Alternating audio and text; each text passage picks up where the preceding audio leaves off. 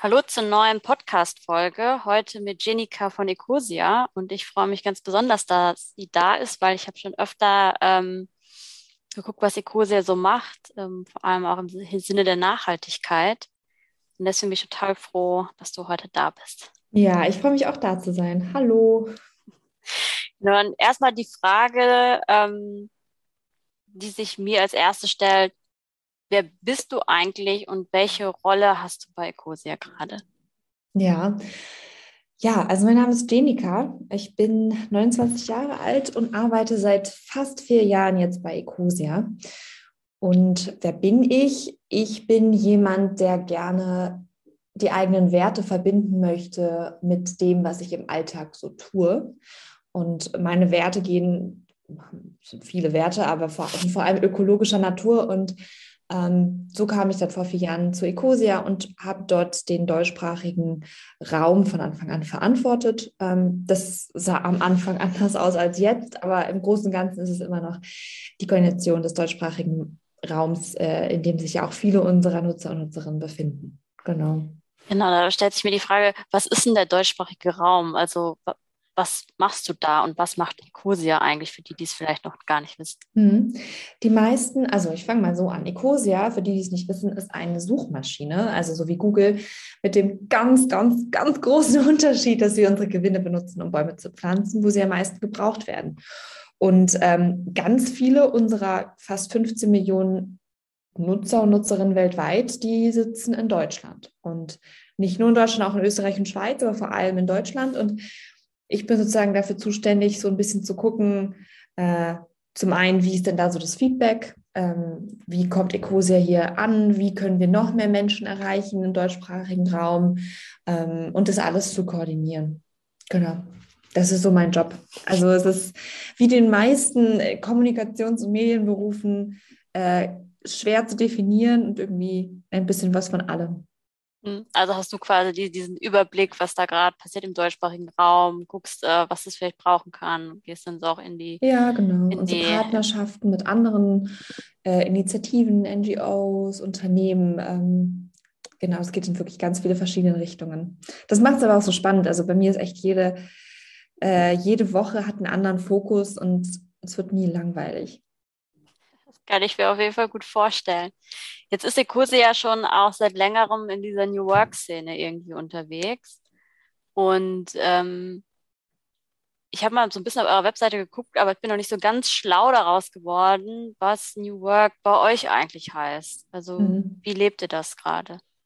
Ja, ich glaube, es ist wichtig herauszustellen, dass New Work bei jedem anders ausgelebt wird. Und ich glaube, bei uns, wir sind da bestimmt nicht das führende Beispiel, das es komplett stringent umsetzt. Ich glaube, zum Beispiel das Magazin Neue, Neue Narrative oder auch Einhorn, ähm, die sind da auf jeden Fall weiter als wir. Bei uns heißt es aber, würde ich sagen, ähm, dass die Leute, die hier arbeiten, in erster Linie Menschen sind. Das heißt, Menschen, die nicht durchgehend einem hundertprozentigen Leistungsanspruch entsprechen müssen. Menschen, die auch nach der Arbeit ein Leben haben, das, äh, das, das wichtig ist, die äh, Emotionen und Gefühle haben und äh, eine mentale sowie physische Gesundheit, die auch wichtig ist für den Arbeitsalltag und für unser Miteinander als Team.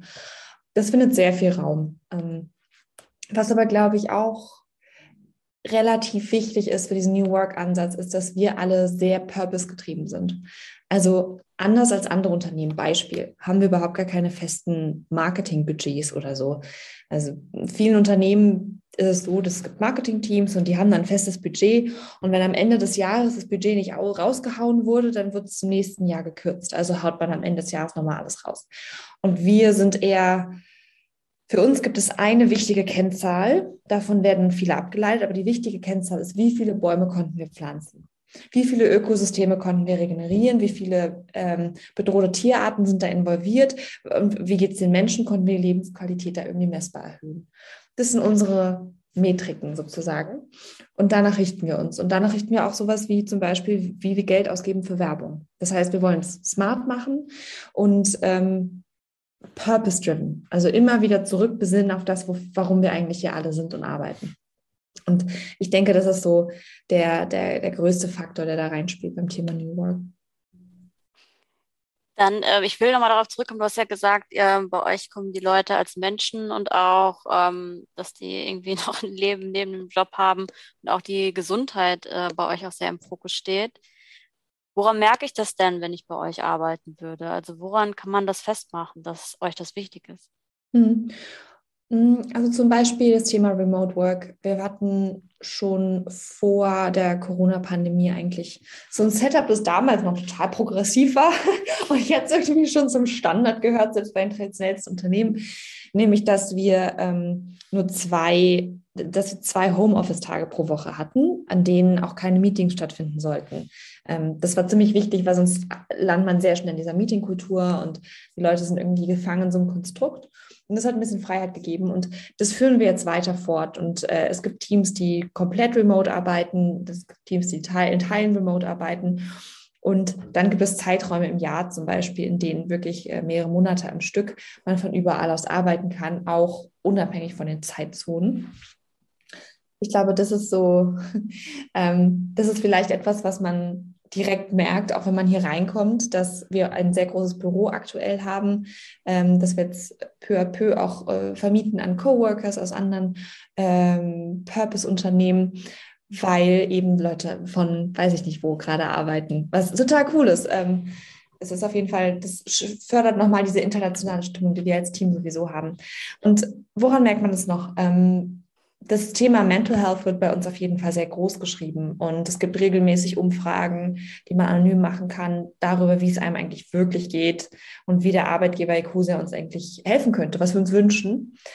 Ähm, es gibt auch sowas wie, wenn jetzt zum Beispiel entweder jemand aktivistisch aktiv werden möchte, zum Beispiel für Klimaaktivismus oder jetzt auch in der aktuellen politischen Krise mit der Ukraine.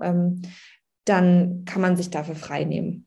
Und wenn es die, die Zeit erfordert, wie auch eben aktuell mit dem Krieg, dann äh, gibt es sogar jetzt, also jetzt haben wir einen Mental Health Day, weil wir gemerkt haben, okay, es belastet die Menschen. Auch wenn man nicht direkt betroffen ist, belastet es, macht einen irgendwie, man braucht vielleicht einfach mal kurz Zeit, um das Ganze zu verarbeiten und dahinterher zu kommen.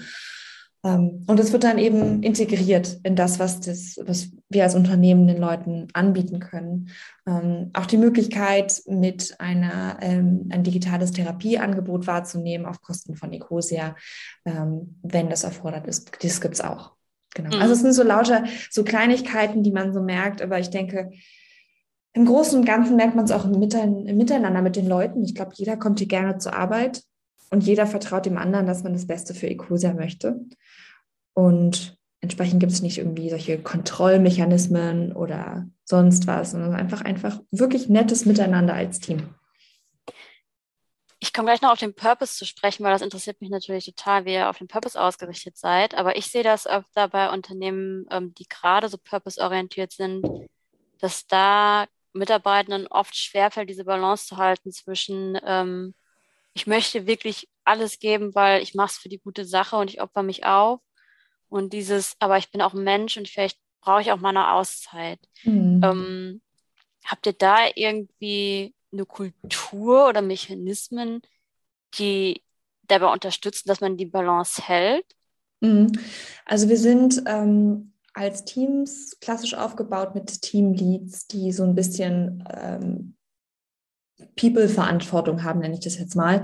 Und deren Aufgabe ist schon auch immer darauf zu gucken, dass die einzelnen Leute, mit denen sie zusammenarbeiten, ihren Urlaub nehmen, äh, nicht irgendwie super spät oder super früh E-Mails senden und gleichzeitig aber doch die Flexibilität haben, ähm, die Arbeit zu integrieren, wie es gerade auf ihre Bedürfnisse abgestimmt ist, aber trotzdem darauf zu achten, eine klare Kante zu setzen und sagen, okay, jetzt ist vorbei, jetzt ist Feierabend und man muss nicht immer leisten. Ähm, aber ich würde es auf jeden Fall auch unterschreiben, dass es ein, ich glaube, auch im Aktivismus ein Problem ist. Ne? Also, dass man da total schnell auch an so eine Ausbrenngrenze kommt, wenn man für sich nicht bereit ist, diese, diese Linie und diese Grenze zu ziehen und zu sagen, ich kann nur dann wirklich einen Mehrwert schaffen, wenn ich mich als Mensch auch erhole und regeneriere und mir Zeit für mich nehme. Und doch, das, ich, das, ich würde sagen, das ist bei Kose auf jeden Fall groß geschrieben. Du hast ja gesagt, ihr habt ähm, Teamleads, ähm, leben die das denn selber auch oder sind das dann so Leute, die sich ähm, aufopfern und dann zu ihren Leuten im Team sagen, ja, aber du musst es nicht? Oder also gibt es da die Tendenzen? Wie sieht das aus? Nee, ich würde sagen gar nicht. Also ich glaube, es gibt wie bei jedem, auch zum Beispiel bei mir aktuell, so Phasen, in denen wir, ähm, in denen ich auf jeden Fall, ich will jetzt nicht für alle sprechen, ich ähm, sehr viel arbeite und dann wird es auch, also dann gibt es danach wieder Phasen, in denen das wieder runterfährt und da achte ich zusammen mit meinem Team drauf, dass es, ähm, dass es gut funktioniert. Und ich würde sagen, wenn ich so drüber nach, ich glaube, keiner lebt bei uns diese wie wir sagen, Beratermentalität, das ist halt so ein Stereotyp jetzt natürlich, ne? aber ich glaube, wir wissen alle, was gemeint ist, dieses immer Vollgas geben und so. Ich glaube, das lebt hier keiner. Alle sind wirklich so, wir geben unser Bestes, aber wir geben nicht mehr, als wir gerade können. Und das ist vollkommen in Ordnung. Mir hat letztens tatsächlich jemand gesagt, weil ich ja auch wieder so ungeduldig war mit mir, um, ähm, you can drink um, of an empty cup da dachte ich so, ah ja, ja. ein schönes Bild, ne? diese ja, Nachhaltigkeit auch in den eigenen es, Ressourcen. Ja. Voll. Und ich meine, das macht man ja auch als Unternehmen. Also wenn man jetzt Nachhaltigkeit ähm, im unternehmerischen Sinne denkt, das heißt nicht nur irgendwie jetzt, wenn es um Wirtschaftlichkeit geht, sondern auch im Sinne von Mitarbeiterinnenbindung oder dass die Leute hier lange Zeit aktiv sind. Also wir haben zum Beispiel klitzekleinigkeiten, aber sowas wie ähm, Stehschreibtische, die man hochdrehen kann oder ein Sportangebot oder dass einmal die Woche gibt es halt hier vegetarisches Essen. Einfach, dass man auch auf sowas achtet, ne? Die Gesundheit von Leuten. Das ist ein ganz wichtiger Faktor dafür, dass Leute überhaupt Energie haben, die, mit, der, mit denen sie was bewegen können. Hm.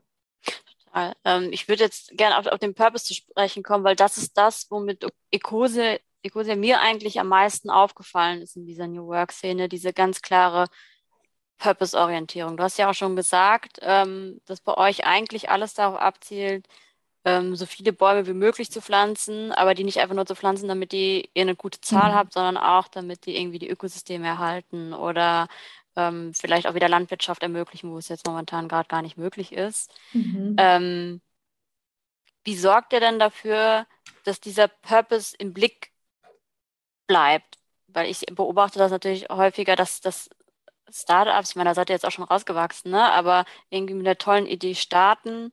Ähm, aber dann kommen diese äußeren Zwänge irgendwie rein und dann wird das, wie dieser Purpose doch sehr, sehr verwässert. Und bei euch habe ich den Eindruck, dass das nicht passiert ist. Ja, ich glaube, diese, diese äußeren Zwänge kommen entweder dadurch, dass das Geld sehr knapp ist und man irgendwie nichts bewegen kann, deswegen da den Fakt, den, den, die Richtung, die Perspektive wechseln muss.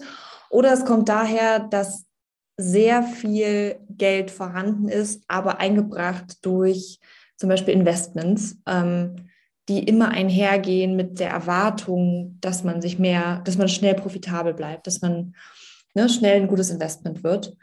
Und ich, Ecosia ist, hatte das Glück, dass es sehr früh profitabel war als Unternehmen im Sinne von profitabel ist jetzt nicht falsch zu verstehen. Ähm, profitabel im Sinne von wirtschaftlich stabil, dass man als Unternehmen wachsen kann und trotzdem den Purpose folgt und Bäume pflanzen kann.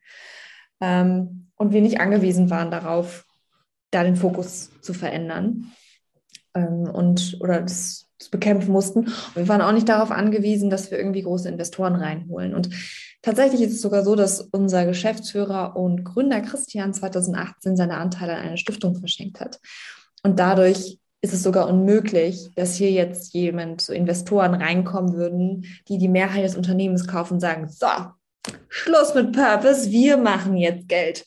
Das geht gar nicht mehr. Und auch insgesamt sind unsere Profite einfach für alle Zeit zweckgebunden. Ähm, da, da kann sich keiner bereichern. Und ich glaube, das, das hält einfach, das verankert in der DNA eines Unternehmens und einer Unternehmenskultur, was wirklich wichtig ist. Und dann gibt es natürlich noch so kleine Praktiken, wie zum Beispiel, wenn man das Quartal plant oder das Jahr plant, dass man nicht irgendwie direkt startet mit, was wollen wir erreichen, sondern woher kommen wir eigentlich? Wer sind wir? Warum sind wir hier? Und das ist gerade für uns aktuell wichtig, weil wir als Team sehr gewachsen sind. Und dann gibt es viele neue Leute, die eine Idee haben von Ecosia, aber vielleicht noch nicht so ganz im Blick haben, dass wir es wirklich ernst meinen. Ähm, und das ist dann immer wieder so ein constant reminder sozusagen. Mhm. Ich würde gerne nochmal ähm, darauf zurückkommen, dass, dass ihr ähm, bei der Purpose Stiftung irgendwie dabei seid. Mhm. Ähm, wie, das seid ihr ja noch nicht immer und ihr seid ja einer der Vorreiter, die quasi damit angefangen haben und ich kann mir vorstellen, dass das ein Riesenakt war, ähm, das rechtlich alles umzustellen. Aber hab, habt ihr gemerkt, ähm, also hat sich die Stimmung irgendwie geändert, nachdem das festgeschrieben war? Also habt ihr da irgendwie was, eine Veränderung Im Unternehmen meinst du? Mhm. Ah, ja, die Frage wurde ich schon öfter gestellt, auch in, in diesem Kontext von Purpose-Unternehmen, Verantwortungseigentum und wie das alles heißt. Ich glaube, bei Ecosia hat sich tatsächlich nicht so viel verändert, weil das vorher schon so sehr gelebt war. Das hat eigentlich nur gezeigt, wie sehr es nochmal reingepasst hat in das, was wir tun als Eigentumsform. Ähm, ich weiß aber von anderen Unternehmen, wo es schon nochmal so ein ähm, so echt was bewegt hat, auch in der Belegschaft. Nochmal so wie so ein Beweis war so, oh, die meint es ernst. Und ich würde sagen, also ich persönlich hatte den Beweis nicht gebraucht von unserem Geschäftsführer. Und trotzdem, ich weiß jetzt mehr als vorher, wofür ich wirklich arbeite. Und das ist eben keine privaten Taschen oder den, den großen Exit, den viele Startup-Gründer und Gründerinnen ja anstreben. Den gibt es hier einfach nicht. Genau, weil ähm, ich habe das natürlich auch öfter mal gesehen, ähm, dass Leute erst so wirklich Verantwortung übernehmen, wenn klar ist, dass es wirklich dabei bleibt. Weil ich mhm. meine, das ist ja auch diese Idee von diesem Verantwortungseigentum, selbst wenn Christian jetzt irgendwie morgen stirbt, was wir natürlich nicht hoffen, dass dann nicht irgendwie die Gefahr besteht, dass das alles über den Haufen geworfen wird, weil ihr das jetzt ja so gut es geht momentan rechtlich in eine Form mhm. gegossen habt. Genau so ist es. Also äh, sagen wir, Christian würde jetzt das Unternehmen verlassen, ähm, was er so bald nicht tun wird, aber sagen wir, morgen wäre so, okay Leute, ciao, ähm, dann würde jemand aus dem Unternehmen ähm, diese Rolle übernehmen. Also es wird, es wird nicht mehr dazu kommen können, rein rechtlich, dass jemand, der nicht im Unternehmen arbeitet, das Unternehmen leitet und sagt, wo es lang geht. Und ähm, es gibt noch ein paar andere Maßnahmen und Mechanismen, die dazu führen, eben diese, diese DNA, die Essenz die Essenz von Ecosia beizubehalten. Und das bedeutet nicht, dass ein Unternehmen sich nicht verändern darf. Ne? Also sagen wir, Ecosia gibt es jetzt noch in, weiß ich nicht, 30, 40, 50 Jahren. Ähm, natürlich werden wir uns bis dahin verändern. Aber es ist in Ordnung, wenn die Veränderung aus den Menschen kommt, für die Ecosia da ist und die Ecosia bewegen. Also die Mitarbeiter, Mitarbeiterinnen, die User und Userinnen, die gemeinsam bestimmen, was die Essenz von Ecosia ist aber kein anonymer Investor aus, keine Ahnung, Silicon Valley oder so. Mhm. Und auch mit dem Fokus halt auf, wir verändern uns, um dem Purpose besser zu dienen und nicht, äh, wir verändern uns, damit da mehr Profit raus mhm, springt. Genau. Ja. ähm, du hattest vorhin auch erwähnt, ihr, ihr seid ja größer geworden und ähm, natürlich die, die Leute, die neu reinkommen, müssen ja eure Geschichte irgendwie auch kennenlernen und auch nochmal eure Werte und ähm, euren Purpose wirklich verinnerlichen. Ähm, Du hast schon gesagt, bei den äh, Strategie-Meetings und sowas, da, da kommt als erstes immer, okay, ähm, warum sind wir eigentlich hier? Aber wenn du jetzt mal eher auf, aufs Alltägliche gehst, habt ihr dann ähm, sowas wie, wie Purpose-Routinen oder Purpose-Wächter oder wie man auch immer das nennt, aber irgendwas, wie ihr immer dafür sorgt, dass das auf dem Schirm bleibt oder ist das irgendwie großer Teil vom Onboarding oder wie stellt ihr das sicher, dass das mhm. auch übertragen wird an die, die neu dazukommen? Also ich glaube, es ist zum einen ein großer Teil der Auswahl im Bewerbungsprozess schon. Das heißt nicht, dass wir jetzt nur Leute irgendwie nehmen, die, weiß ich nicht, nur irgendwelche Ökos, äh, die vegan leben und sagen, ja, ich will Bäume pflanzen am liebsten mit meinen eigenen Händen, sondern es soll heißen, wir machen ziemlich früh klar, wie wichtig der Purpose hier ist und wie, and wie anders wie sehr sich dadurch auch die tagtägliche Arbeit zu anderen Unternehmen und Arbeitgebern unterscheidet. Ähm, dann gibt es natürlich ein Onboarding, da passiert das auch nochmal. Und dann gibt es eben diese äh, regelmäßigen ähm, Visions- und DNA-Meetings oder Gespräche, so quartals- und jährlich.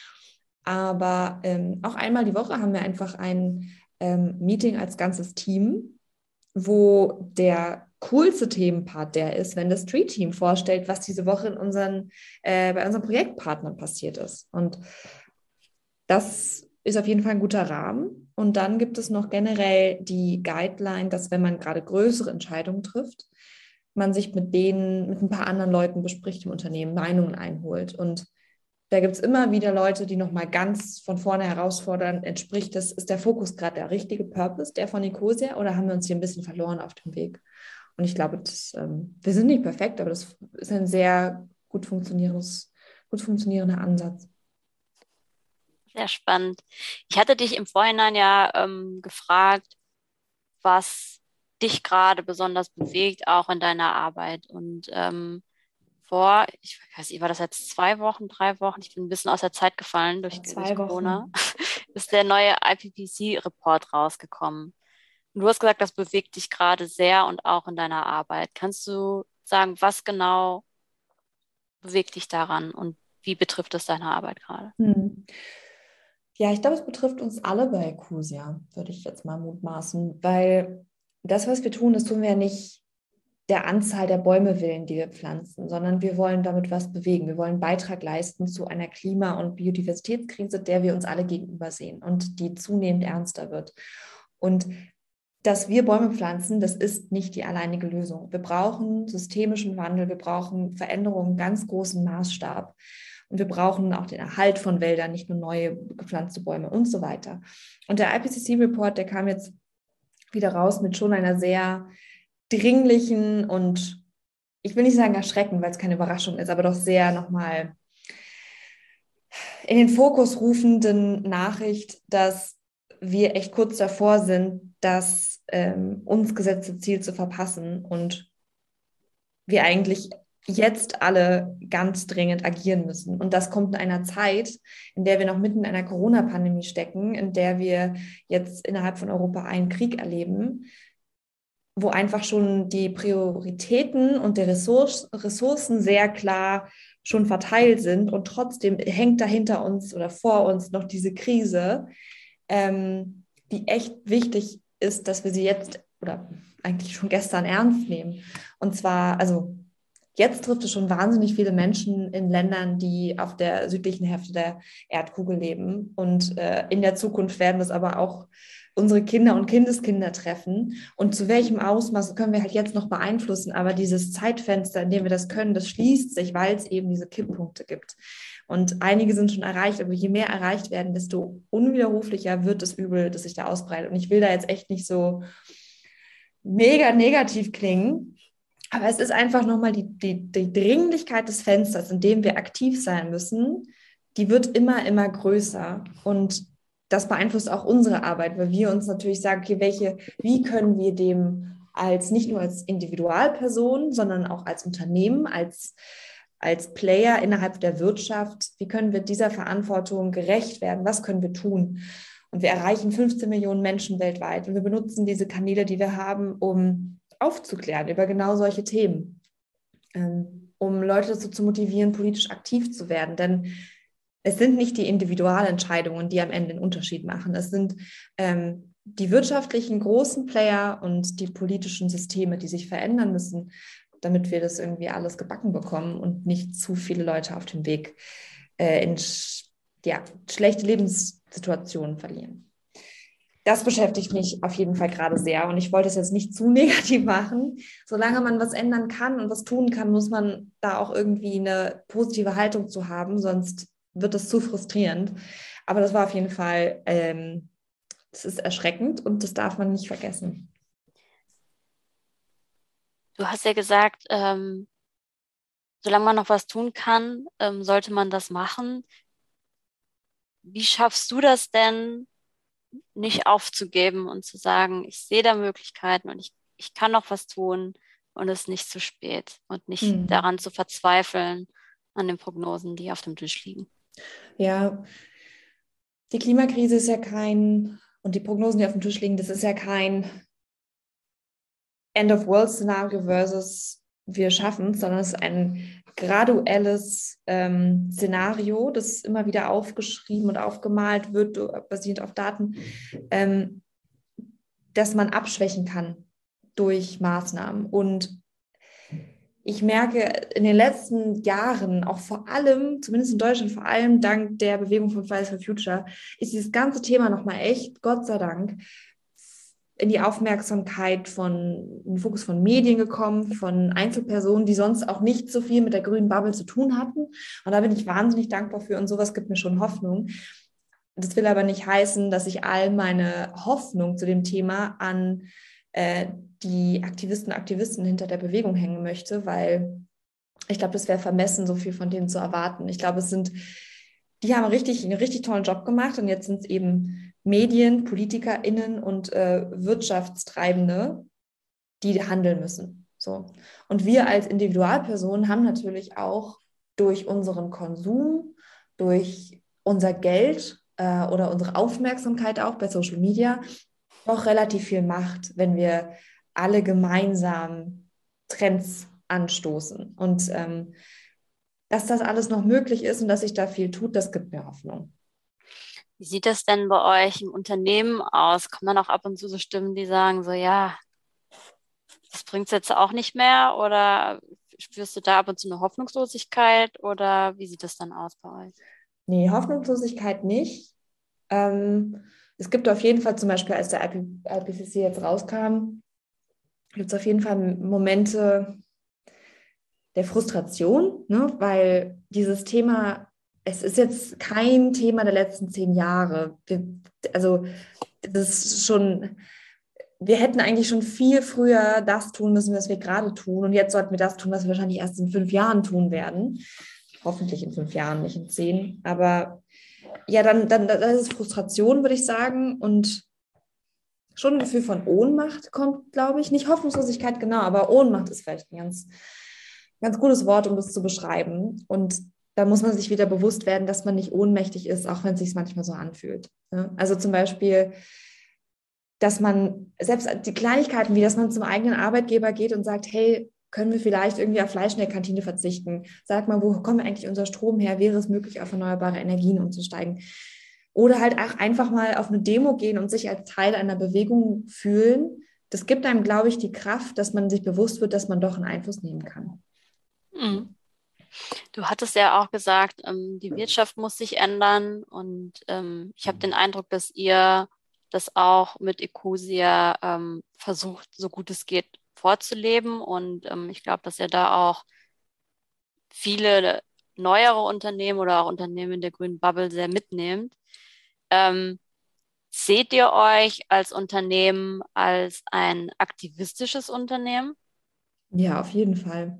Also wir sind ein politisch, aktivistisch getreten oder wir haben, vertreten eine politische Meinung. Und das heißt nicht, dass wir irgendwie ähm, jetzt uns einer Partei zuwenden oder so, sondern dass wir für Werte stehen, die von politischer Relevanz sind und dass wir laut darüber reden und unsere Reichweite nutzen. Und das ist jetzt auch zum Beispiel irgendwie, wenn ein Fridays for Future Global Climate Strike ist, dann gehen wir da alle als Team hin. An dem Tag arbeiten wir nicht. Wir gehen auf die Straßen und schreien ziemlich laut und haben unsere Bilder gebastelt. So.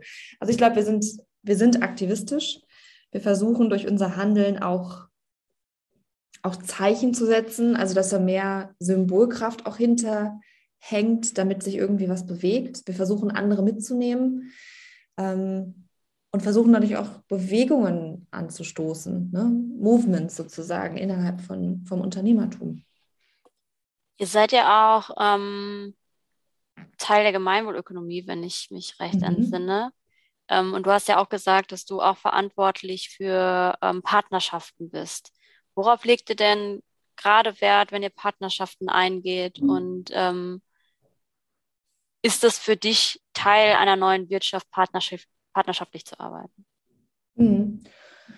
Ja, auf jeden Fall. Ich meine, gerade wenn man mit Partnern, sei es jetzt Unternehmen, NGOs oder sonst wer, spricht, die auf das gleiche Ziel hinarbeiten oder auf ein vergleichbares Ziel, dann ähm, ist es wichtig, vor allem, dass man diesen ja, Konkurrenzgedanken oder diesen Gedanken von What's in for us ausschaltet, ne? sondern dass man sagt, okay, dann gucken, gucken wir mal, was kann denn jeder hier mitbringen, what's on the table und dann setzen wir uns hin, überlegen und dann sagen wir, gut, was können wir damit bewegen? Was können wir hier machen, das auf unser gemeinsames Ziel einzahlt? Und ähm, ich erlebe das auf jeden Fall verstärkt innerhalb der Sozialunternehmertumblase, dass da sehr viel Gemeinschaftlichkeit und Partnerschaftlichkeit und Wohlwollen herrscht. Ja.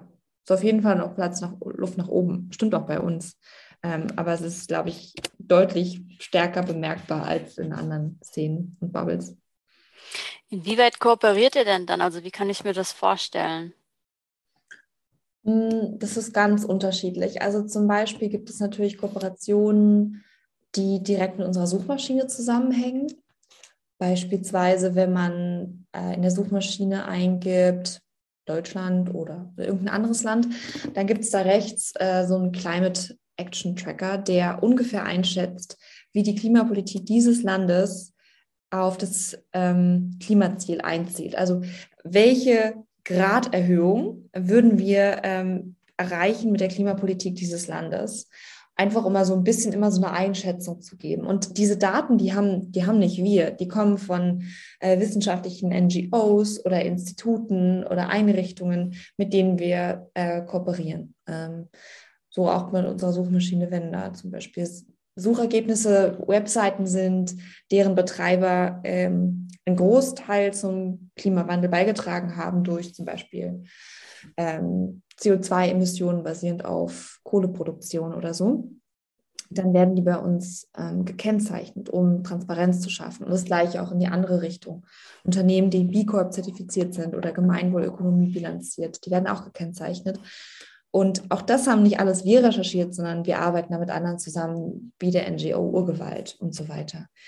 Ähm, genau, das sind, so, das sind so Beispiele für Partnerschaften. Also wirklich zu schauen, wo können wir Synergien schaffen und äh, gemeinsam halt mehr bewegen, als wenn wir alleine jeder für sich äh, sein kleines Puzzleteil hinlegt. Mhm. Ähm, jetzt seid ihr natürlich auch ein Unternehmen, was was ich glaube, unter Umständen auch mal kooperieren muss mit, mit Unternehmen, die vielleicht jetzt nicht ähm, bekannt dafür sind, dass sie besonders cool sind. Ähm, wie geht ihr damit um? Also was ist für euch, wo ihr sagt, das machen wir auf gar keinen Fall mit den Unternehmen, können wir nicht zusammenarbeiten, auch wenn die jetzt vielleicht was Cooles machen wollen? Mhm. Ähm, also wo, wo, wo zieht ihr die Grenzen, wo ihr sagt, das machen wir auf gar keinen Fall? Ja, ähm, da gibt es auch nochmal zwei unterschiedliche Szenarien, denn wir als Suchmaschine, wir finanzieren uns über Werbeanzeigen und die Werbeanzeigen, die kommen vom ähm, Bing Ad Network und wir haben überhaupt gar keinen Einfluss darauf, wer bei uns wirbt tatsächlich. Ähm, und das heißt, da gibt es auf jeden Fall Klimasünder-Unternehmen, die dort werben und durch die wir Geld verdienen. Und das ist auf jeden Fall auch ein Thema bei uns, aber man fragt sich dann immer wieder, okay, das sind halt am Ende auch die Unternehmen, die die meisten Leute wählen, ne? wo die meisten Leute auf die Website raufgehen, auch die Ecosia benutzen und die haben dann da am Ende, wenn man die Rechnung mal macht, so da, am Großteil dazu beigetragen, dass wir diese ganzen Bäume pflanzen konnten, dass wir so viele Menschen unterstützen konnten. Und das darf man dann nicht so super schwarz und weiß sehen, glaube ich. Denn wenn wir da einen ganz klaren Cut gemacht hätten, dann wären wir heute, glaube ich, weiß ich nicht, hätten wir nur ein paar tausend Bäume vielleicht, maximal eine Million, jetzt sind es 150. Und dann gibt es aber auch Partnerschaften, die wir sehr proaktiv verfolgen. Ne? Also zum Beispiel jetzt irgendwie, weiß ich nicht, über Social Media irgendwas Gemeinsames machen. Und da haben wir schon sehr klare Richtlinien. Da haben wir, sagen wir, wir arbeiten nicht mit Unternehmen, die äh, zum Großteil zum Klimawandel beitragen, mit Unternehmen, die dafür bekannt sind, Menschenrechte zu verletzen und so weiter und so weiter. Mhm. Also du hast gesagt, bei den Werbeanzeigen ist das für euch dann, also ich bin ja auch so eine Idealistin und ähm, mir fällt es dann ab und zu schwer zu sagen, okay, pragmatische Lösung und äh, Ideallösung. Ist es für euch dann so eine Art Umverteilung, die ihr dann macht? Also seht ihr ja, das so? Ist eine oder? Umverteilung. Es ist auf jeden Fall, das ist uns wichtig, keine Art des Greenwashings. Also die Unternehmen, die da werben, die haben ja nichts davon. Ähm, es ist eher ein Ausnutzen des Systems für was Gutes. So weil die Leute, die werden so oder so eine Suchmaschine benutzen, sie werden so oder so zu den Suchwebseiten gehen, die sie suchen. Ähm, aber hier können sie halt gleichzeitig auch Bäume pflanzen. Also ein Ausnutzen des Systems zwecks Biodiversität und Klima. Mhm. Also ihr wisst, wie ihr das System spielt, ja. Ähm, ich würde auch bald zum Ende kommen, aber eine Frage habe ich natürlich noch. Ähm, was zum Thema neues Arbeiten, neues Wirtschaften steht bei euch jetzt in nächster Zeit an? Gibt es da irgendwas Spannendes? Hm, Was steht bei uns in der nächsten Zeit an? Hm, also ich glaube, ja, ganz im Fokus steht, dass wir, wir sind ja Teil einer Bewegung, die sich mit ähm, Verantwortungseigentum, dieser Eigentumsform, die wir gewählt haben, auseinandersetzt. Und was wir gemacht haben, ist, wir haben ja unsere Anteile an die Purpose Stiftung äh, verschenkt. Und es gibt Unternehmen, die bauen selbst zwei Stiftungen auf und machen so ein ganz kompliziertes Doppelstiftungsmodell, mit dem sie das umsetzen können, was wir gemacht haben. In beiden Fällen eigentlich ist das Stiftungsrecht nicht dafür gedacht. Und man denkt dann immer, oh, die kriegen da bestimmt irgendwelche Steuerersparnisse oder so, was nicht der Fall ist. Und damit es einfach einfacher und zugänglicher wird für all die Unternehmen, die Bock haben auf die Eigentumsform, die noch folgen werden, brauchen wir eine Rechtsform. Und da sind wir gerade dran, dass wir, es stand im Koalitionsvertrag und wie wir alle wissen, das, was da drin steht, heißt noch lange nicht, dass es umgesetzt wird. Da sind wir dran, dazu beizutragen, dass es eine Umsetzung findet und dass zukünftige Unternehmen es viel einfacher haben werden, zu sagen, ich möchte die Essenz meines Unternehmens vor irgendwie anonymen Kapitalinvestments und so weiter schützen. Ja, cool. Also ich habe auf jeden Fall einige Unternehmen, die genau darauf warten und die schielen die ganze Zeit mhm. auf die mhm. Initiative und hoffen, ähm, dass ihr da erfolgreich seid. Also ähm, cool, dass ihr es macht und danke dafür. Ja, wir sind da Teil einer ganz großen Bewegung. Also wir sind sicher nicht die einzigen Treiber.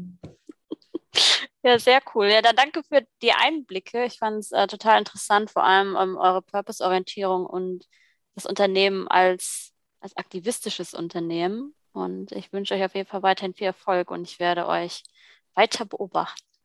Vielen lieben Dank. Hat mir ganz viel Spaß gemacht, das Gespräch mit dir zu führen.